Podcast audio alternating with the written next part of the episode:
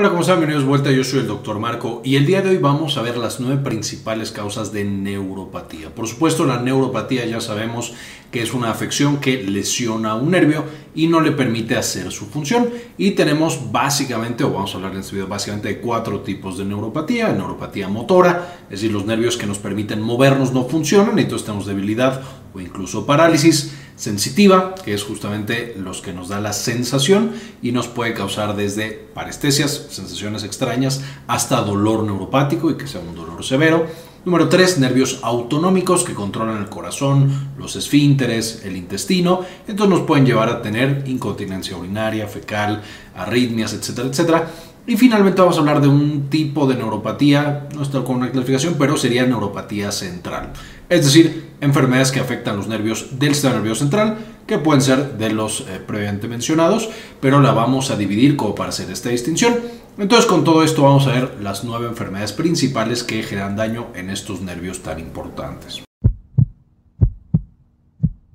Probablemente la neuropatía más conocida una de las más frecuentes y ya tenemos todo un video largo explicando qué es esta neuropatía, dónde viene, cómo se previene y cómo se trata, que les dejo en la parte de arriba, es la neuropatía diabética.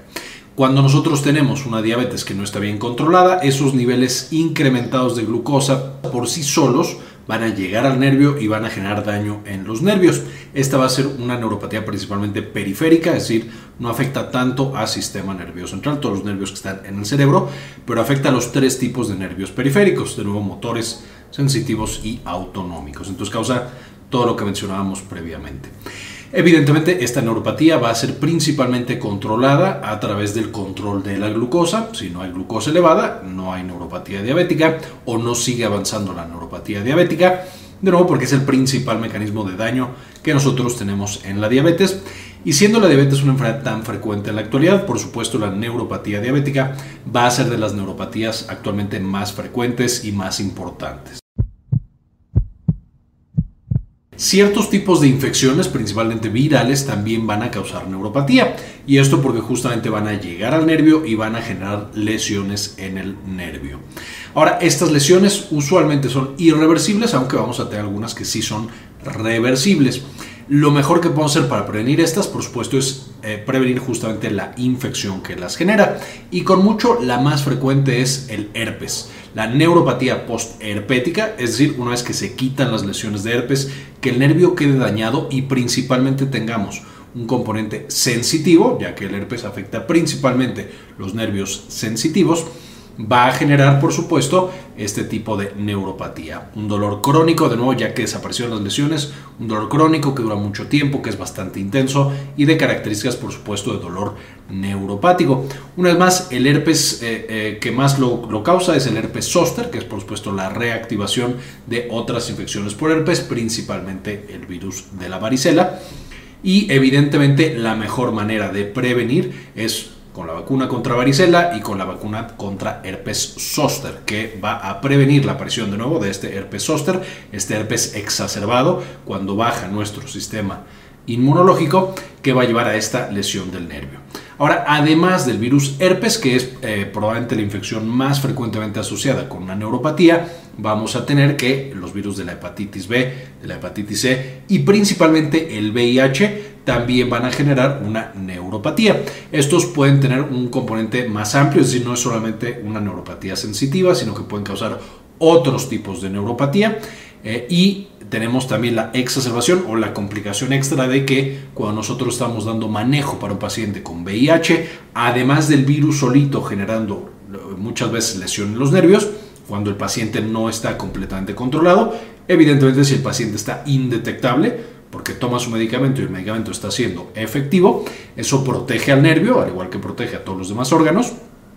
Sin embargo, un paciente que tiene virus en la sangre va a tener un riesgo más elevado de tener neuropatía y también algunos de los tratamientos que nosotros damos para controlar el virus del VIH van a ser también neurotóxicos. Entonces también pueden facilitar la aparición de neuropatía. Entonces ahí tenemos estos dos eh, efectos combinados que pueden incrementar la frecuencia de neuropatía por virus del VIH.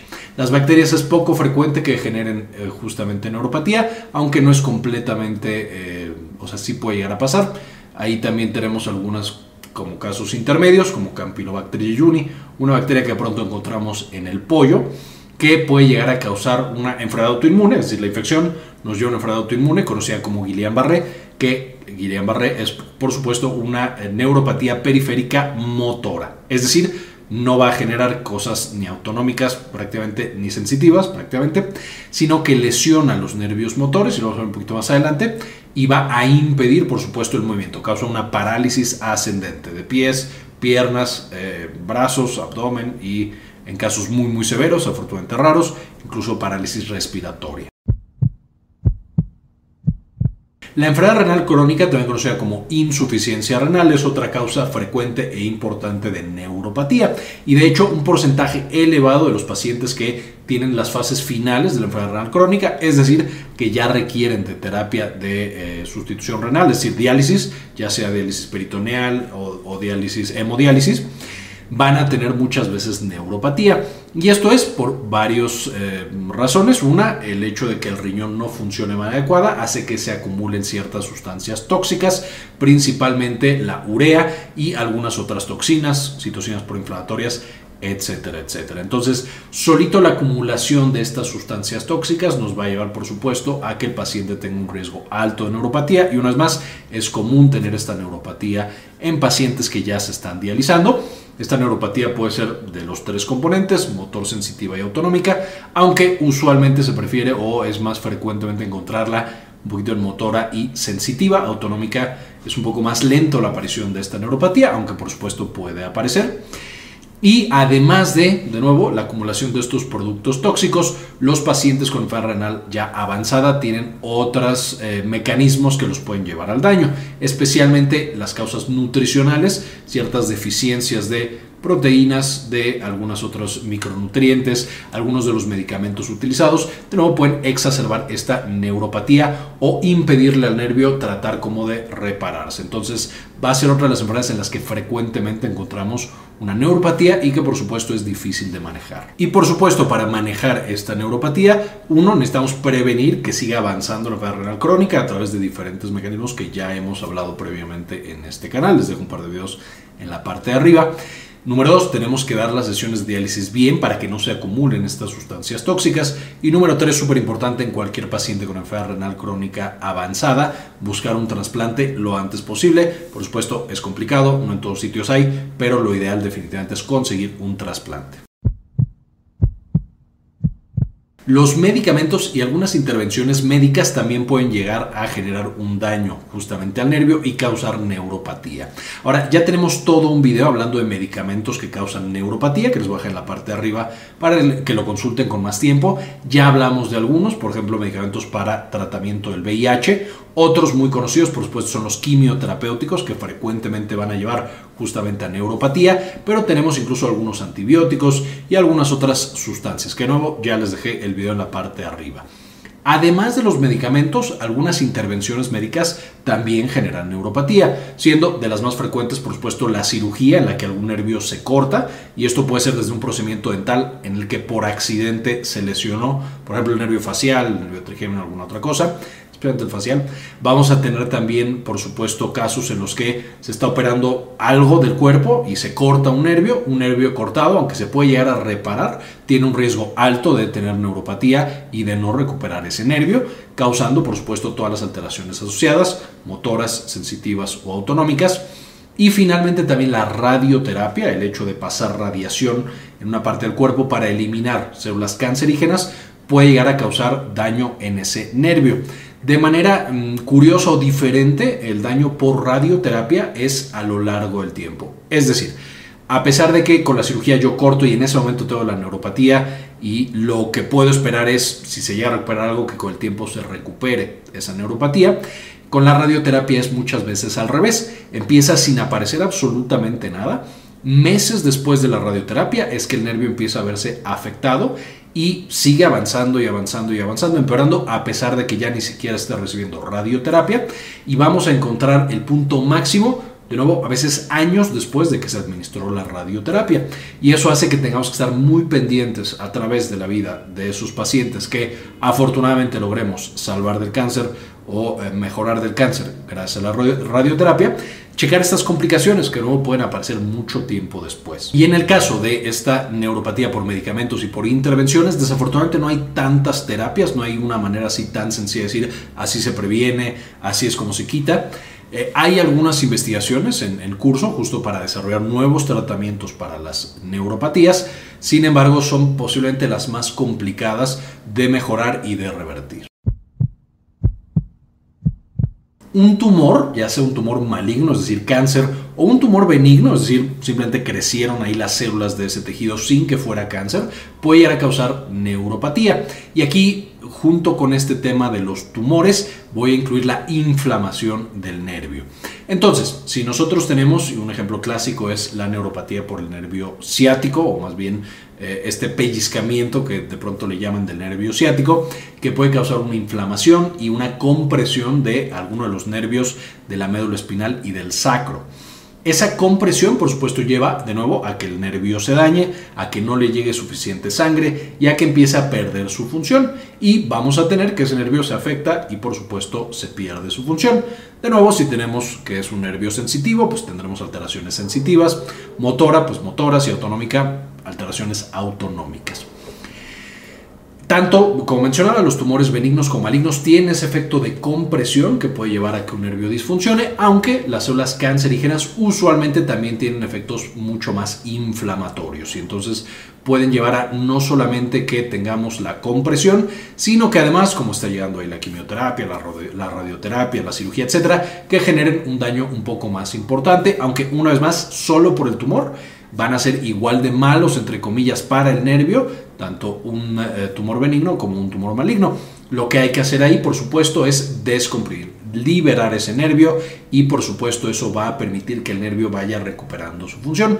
Otro ejemplo clásico de estos nervios dañados por una tumoración o por una compresión es el síndrome de túnel del carpo, en el cual justamente los nervios que van a la mano van a estar muy apretados en el túnel del carpo y vamos a tener un compromiso tanto sensitivo, entonces nos empieza a generar parestesia, sensaciones extrañas, como piquetes, como entumecimiento, que ya te gustó un video de túnel del carpo que les dejo ahí arriba, finalmente dolor, y también nos va a llevar a debilidad. Ya no puedo agarrar fuerte las cosas, ya no se me cierra bien la mano, las puedo incluso tirar. Entonces, todos este tipo de cosas, una vez más, el principal tratamiento y prevención es, por supuesto, descomprimir el nervio, liberarlo para que llegue de nuevo la sangre, para que recupere su actividad y podamos recuperar la función nerviosa.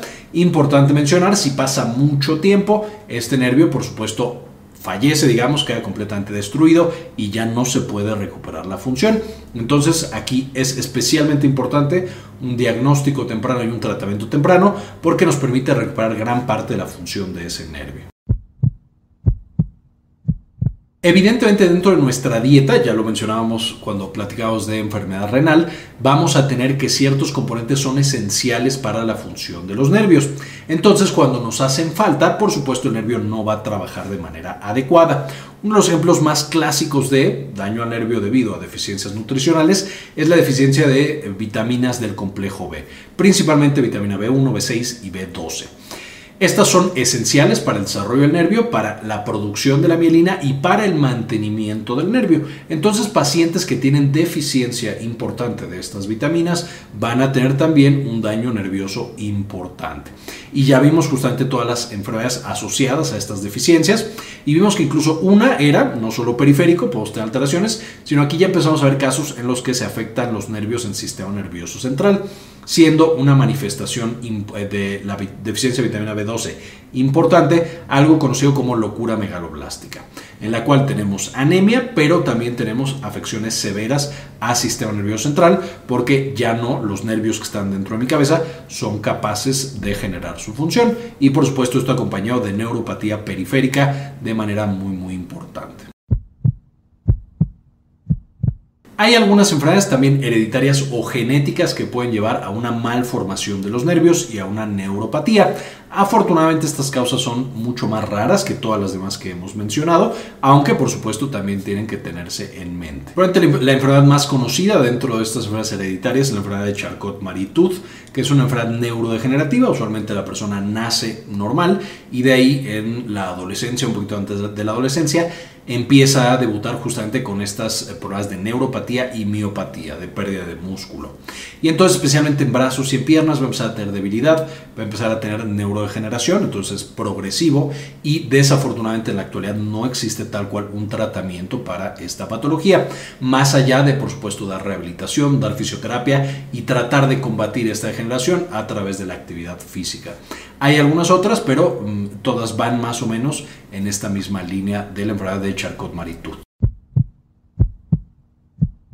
Las enfermedades autoinmunes también son una causa que puede llevar a neuropatía. Evidentemente las más tradicionales y conocidas son las enfermedades autoinmunes del sistema nervioso, dentro de las cuales tenemos el, central, que sería la esclerosis múltiple, de nuevo la más conocida. Aquí tendríamos también la esclerosis lateral amiotrófica, entonces son de las dos que más atacan a la población. Son enfermedades que afectan especialmente la esclerosis múltiple. La mielina usualmente aparece en mujeres de edad adulta, un poquito antes de la edad adulta.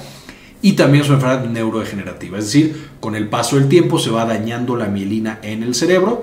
Eh, la mielina se trata de reparar y hace un buen trabajo, pero el sistema inmune, que por supuesto esa es la característica de una enfermedad autoinmune, que mi sistema inmune me ataca a mis propias células, el sistema inmune sigue atacando la mielina y a través de los meses o los años va generando más y más daño hasta que se pierde por completo la función de esas neuronas.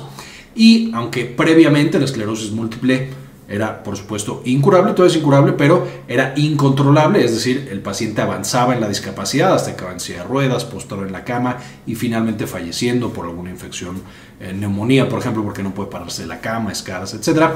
En la actualidad el tratamiento ha mejorado muchísimo y entonces hay muchos pacientes que ya logran llevar una vida básicamente saludable mientras, por supuesto, eh, tomen el medicamento correcto para ellos.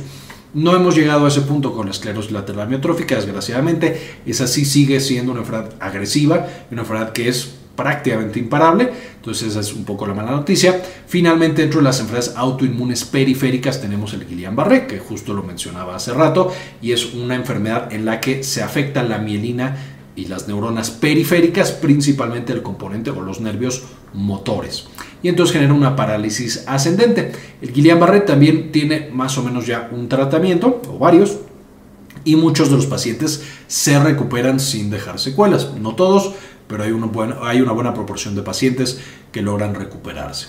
Ahora, otras enfermedades autoinmunes también pueden llevar a desarrollar una neuropatía. Y esto es justo porque se daña el vaso sanguíneo que llega al nervio o porque la inflamación crónica del área lleva a una alteración también en el nervio. Y dentro de estas tenemos todas las vasculitis, por supuesto afectando la vasculatura que le debe llevar sangre y oxígeno al nervio.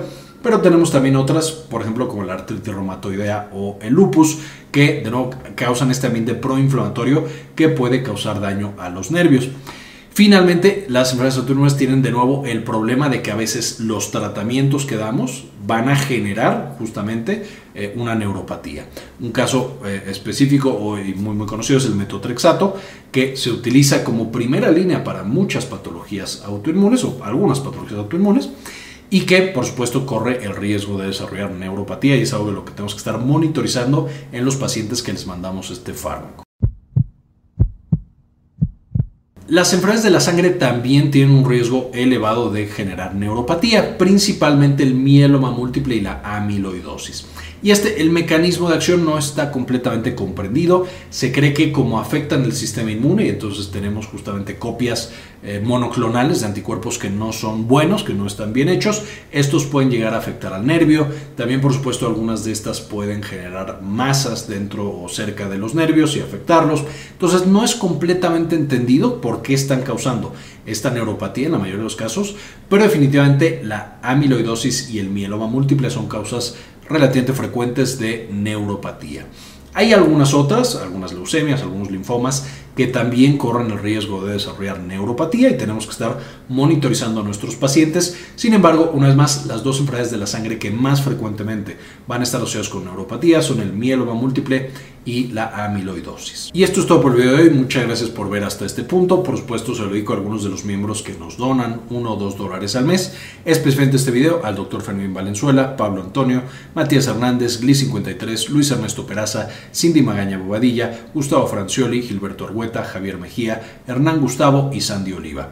Gracias por a todos por verlo, por eh, apoyarnos en este canal y como siempre, ayúdenos a cambiar el mundo compartan la información. También quería mostrarles que ya tenemos la versión nueva y mejorada de Clínica Cares, que es la clínica en la que damos la atención médica. Eh, se puede, por supuesto, ya agendar cita en esta nueva versión de Clínica Cares con un servidor, con la doctora eh, Georgina Carranza y conmigo, eh, justamente para atender cuestiones de salud de la mujer y, por supuesto, también salud general. Si tienen, por supuesto, alguna duda, alguna pregunta, en clinicacares.com.mx nos pueden encontrar.